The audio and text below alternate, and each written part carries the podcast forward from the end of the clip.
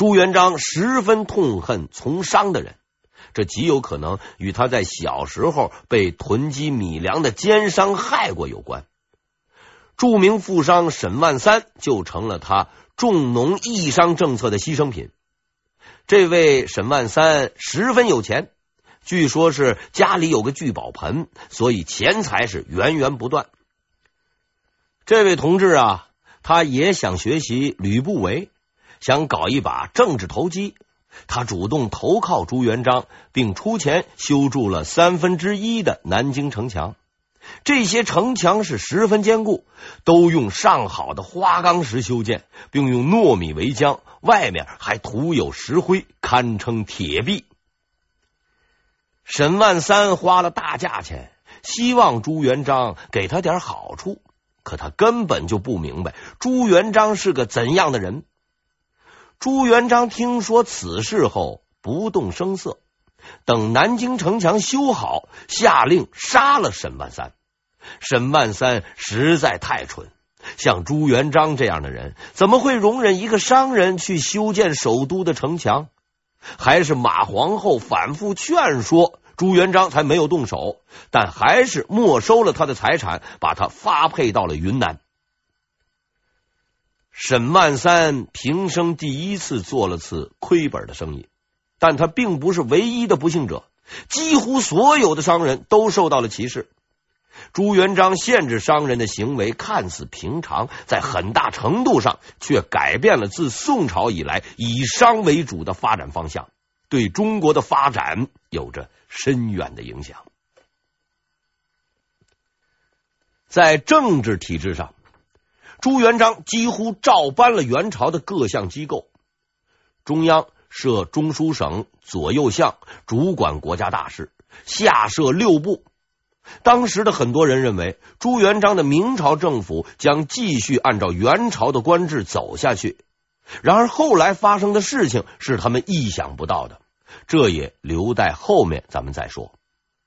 这里我还要介绍一下明朝的科举制度，这是明朝的一个特色。科举制度。并不是自明朝起的，却在明朝发扬光大。说来真是有趣。唐宋时虽有科举，但录取名额十分之少，一科往往只取几十人。明朝自洪武三年（一三七零年）起开始科举，并实行扩招，这下子想做官的人就挤破了头了，纷纷以读书为业。这些人就是后来明朝文官势力的基础。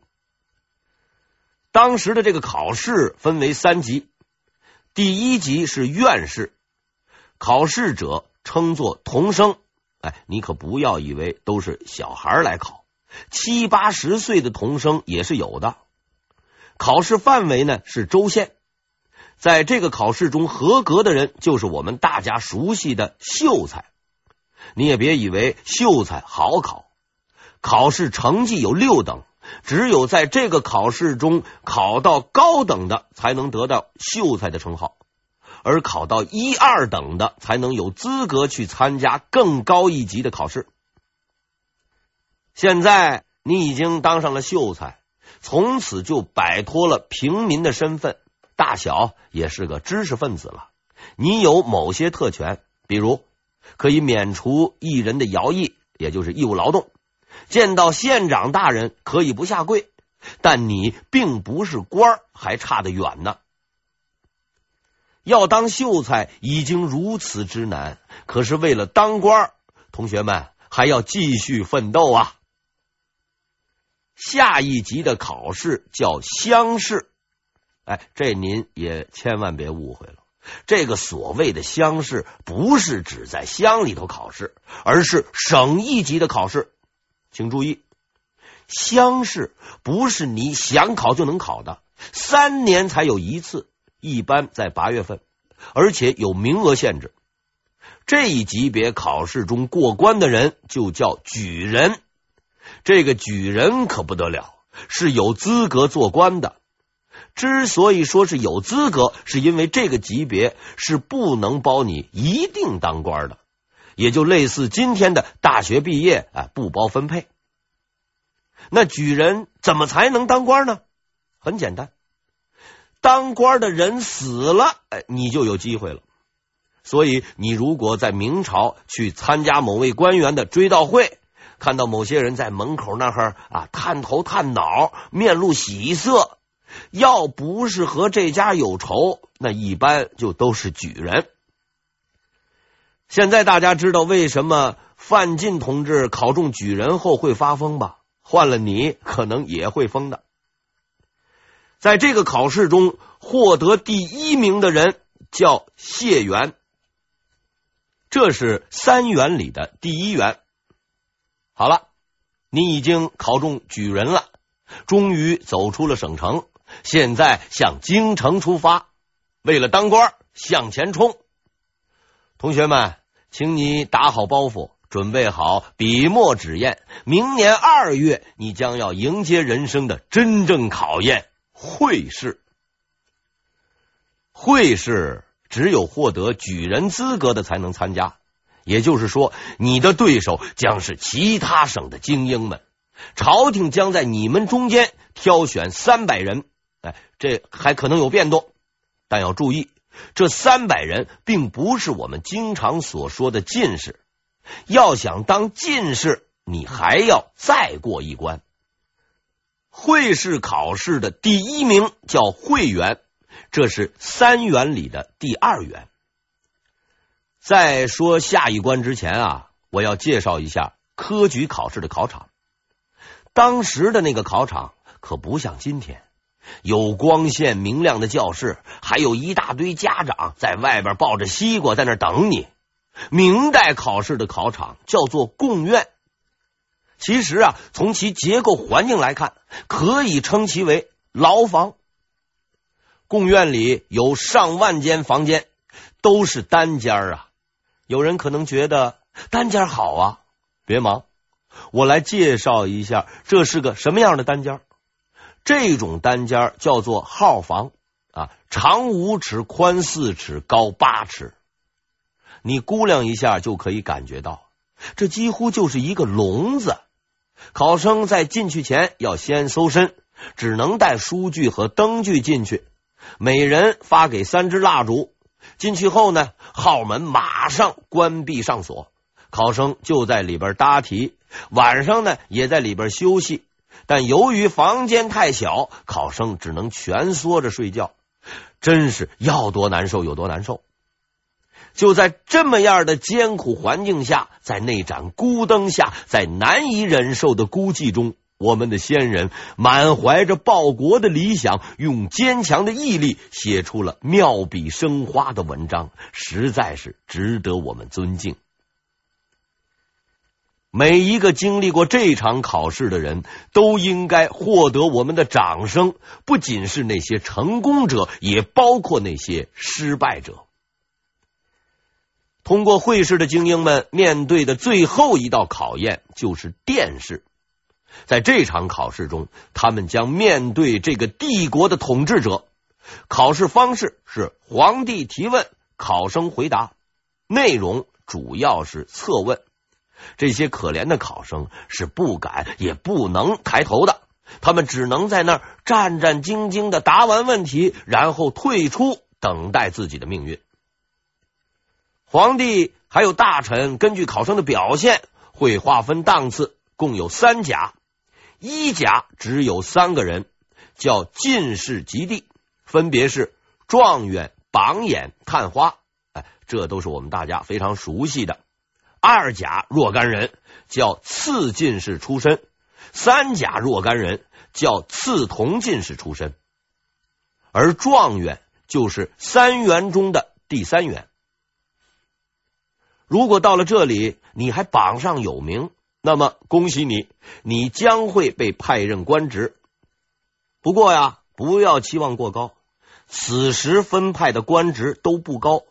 经历这么多苦难，你得到的很可能只是一个八品的县城而已，离县太爷还远着呢。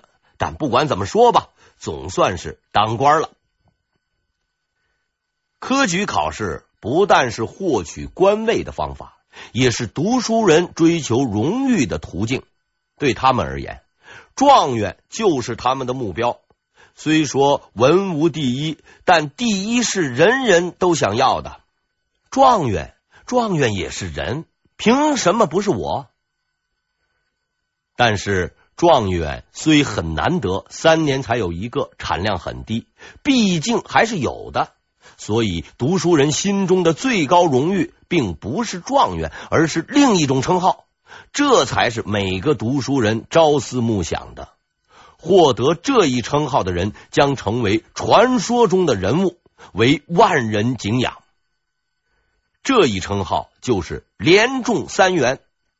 具体说来呢，就是身兼解元、会元、状元三个称号于一身。这是真正的高难度动作，必须保证全省考第一，然后在会试中全国考第一，最后在殿试里，在皇帝心目中也是第一。这就要求考生光是学问好还不够，必须得反应快，长得还得比较帅，才有可能获得这一称号。所以要得到这一称号。那是要有一定运气的，祖坟上岂止是冒青烟，简直那就得喷火才行。这种人在明朝二百七十六年的历史中只出现过一个，此人就是正统年间的商路，非常厉害。他在历史上有一定地位，后面我们还要提到这个人。自隋唐开始科举后，获得这一荣誉的只有十三个人。分别是唐朝两人、宋朝六人、金朝一人、元朝一人、明朝两人、清朝两人。这些人实在是值得我们崇拜的。需要特别说一下的是，很多材料记载明朝只有一个连中三元者，这是不对的。在洪武年间，安徽人黄观连中三元。永乐靖难时，黄观跟随建文帝站错了队，被永乐皇帝所记恨，将他名字从登科录上给划去了，改第一名为韩克忠。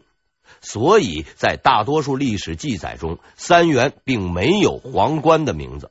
在此特为这位忠臣和读书天才证明：参加科举考进士是为了当官。想当官哪有那么容易呢？朱元璋还有他的子孙们早就为他们设置了最困难的一道关卡。这道关卡不但改变了历史悠久的科举制度，让无数人陷入极端的痛苦中，在某种程度上，它还影响了中国未来几百年的命运。这道关卡就是八股。八股可以说是明朝的发明创造，这套玩意儿自朱元璋起到明朝中期发展完善，影响了后来近五百年的知识分子，不可不说。学子们的考试科目分为三场：第一场考经义，也就是四书五经；第二场考试实用文体写作；第三场考实务策论。也就是给你个事情，让你来分析，有点应用文的意思。其中最重要的就是经义，这是取士的关键。那个时候的考生们啊，不像现在的学生，考试前要复习很多内容。对他们而言，只要背好四书五经就行了。题目只能是在这里边出，不可能有别的题目，范围相当小。背起来容易，而且写文章时有规定的字数，一般不超过五百字，不像现在的某些命题作文，动不动就要千字以上。这么看来啊，当年的考试似乎要容易些。然而事实并非如此。八股文分为破题、成题、起讲。入题、起骨、出题、中骨、后股、述股、收结几个部分，其中精华部分是起骨、中骨、后股、述股这四个部分，你不能随便写的，必须用排比对偶句，共有八股，所以叫八股文。这种写法十分古板，你想多写一个字儿也不行，真是害人不浅。很多人都是一边写一边乱编，只为了凑字数，达到对偶的效果。文字表面上看十分整齐，细看下内容，哎，是虚话连篇。痛苦的还不仅是考生，还有出题的老师。四书五经只有那么多字儿，各级考试都从里边出题，而出过的题一般是不能再用的。于是老师们怪招百出，把四书五经上下句割裂开，单独拿来出题。如把一句话斩头去尾，只用中间的几个字拿来考人，这种语句不通、张冠李戴的词句，连老师都不知道是什么意思，何况学生呢？结果就是糊涂考糊涂，出题的人不知道是什么意思，考试的人也不知道。这样考出来的是什么人才呢？八股说到底是一种形式而已，就算古板，应该也不会造成太大的负面影响。别急，明朝统治者们还有杀手锏，这一招才是最厉害的。明朝规定，所有的文章不能有自己的想法，必须仿照古人立言，要按照圣人的思想去写文章。这个圣人是谁呢？朱熹。朱熹曾经给四书写过注，也就是标注他自己的理解。这些理解被统治者看上了，要求所有的学子必须按照朱圣人当年的思维来答题。天可怜见，朱圣人当年可能在上茅厕想出一句，哎，写下来。吃饭时又想出一句写下来，本来就做不得准。上了百年后，居然要所有的人按照他的思维方式来思考，确实是一种折磨。这可就苦了明朝学子们了，是叫天天不应。谁知道朱圣人这家伙当年到底是什么样的思维？没辙呀，只能自己慢慢猜，慢慢把握吧。所谓搞不懂就问人，搞得懂就教人，实在没有人懂就去问神。对这些学子而言，并不只是玩笑而已。无数考生午夜梦回，脑海中挥之不去的就是朱熹那并不俊朗的外貌和并不魁梧的身材。久而久之，有些觉悟过来的人就开始问候朱熹的父母及祖先。似乎这样才能出口恶气。问题在于，骂完后还是要考啊，不考就没有官做，这是实际的问题呀。然而，让我们不得不惊叹的是，在如此困难的环境下，明朝的学子们仍然写出了很多锦绣文章。在下曾经看过两篇八股状元文。文辞优美，立意深刻。想到这些文章是在如此多的限制下写出的，实在令我们这些后生晚辈佩服不已。总的看来，这一制度弊多利少，禁锢人们的思维，害人不浅，其影响极其深远。直到近代，人们还以考过八股为荣，比如。陈独秀和当时的北大校长蒋梦麟都是前清的秀才。陈独秀曾经问蒋梦麟考的是什么秀才，蒋梦麟回答是策论秀才。陈独秀非常得意，是哈哈大笑，说自己考的是八股秀才，比策论秀才值钱。蒋梦麟是连忙作揖，你看八股有多么大的影响力。朱元璋在解决了北元的威胁后，制定了一系列旨在恢复生产和生活的政策，得到了好的效果。但此时朝廷内部的矛盾又激烈起来，大臣们分成两派，以地域为区分，开始了新的争斗。这些所谓派别，实际上就是老乡会。大家都说一样的方言。朱元璋手下最大的老乡会就是淮西集团，会长本来应该是朱元璋，但考虑到他还兼任皇帝一职，所以当时是由李善长代理。这一集团是人多势众，主要成员有李善长、郭兴、郭英、汤和、周德兴，还包括死去的常遇春等人。可以说，这些人是朱元璋同志起家的班底儿。当时的人们见面都以会说淮西话为荣。有的朋友可能要问了：李善长何许人也？为什么他是第一功臣？呃，确实，他好像很少出面干什么大事，这是由他的工作特点决定的。这个人主要负责后勤和政务办理。如果把刘基比作张良，那么李善长就是萧何。这个李善长一直跟随朱元璋打天下，是鞍前马后的劳顿，后勤工作不好搞啊，劳心劳力又不讨好。朱元璋是个明白人，所以在建国后便以李善长为第一功臣，任命他为丞相。李善长这个人的特点是外表宽厚，却心胸狭窄。谁敢和他过不去，就一定要解决对方。俗话说：“恶人自有恶人磨。”淮西集团很快就遇到了对手，那就是浙东集团。这个集团的首领就是刘基。这两个集团啊，就在朱元璋的眼皮子底下开始了斗争。朱元璋似乎也很有兴趣，他呀准备看一场好戏。这场戏的主角是李善长和刘基，但仅有主角是不够的。下面我们介绍配角和龙套出场，这些人人多势众，是这场戏不可缺少的组成部分。他们的名字叫言官，言官是什么官呢？顾名思义，就是说话的官。到了明朝后期，也有人把这些人称为骂官